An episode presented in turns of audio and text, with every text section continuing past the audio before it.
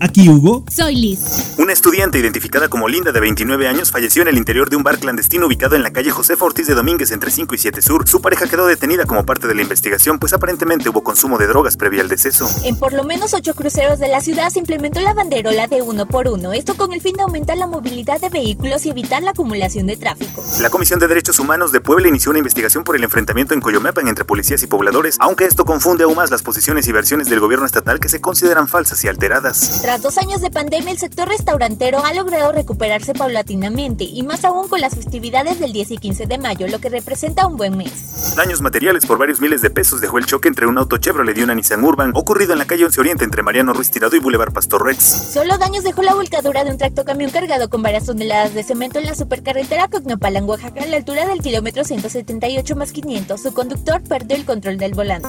Más información en primeralinea.com.mx.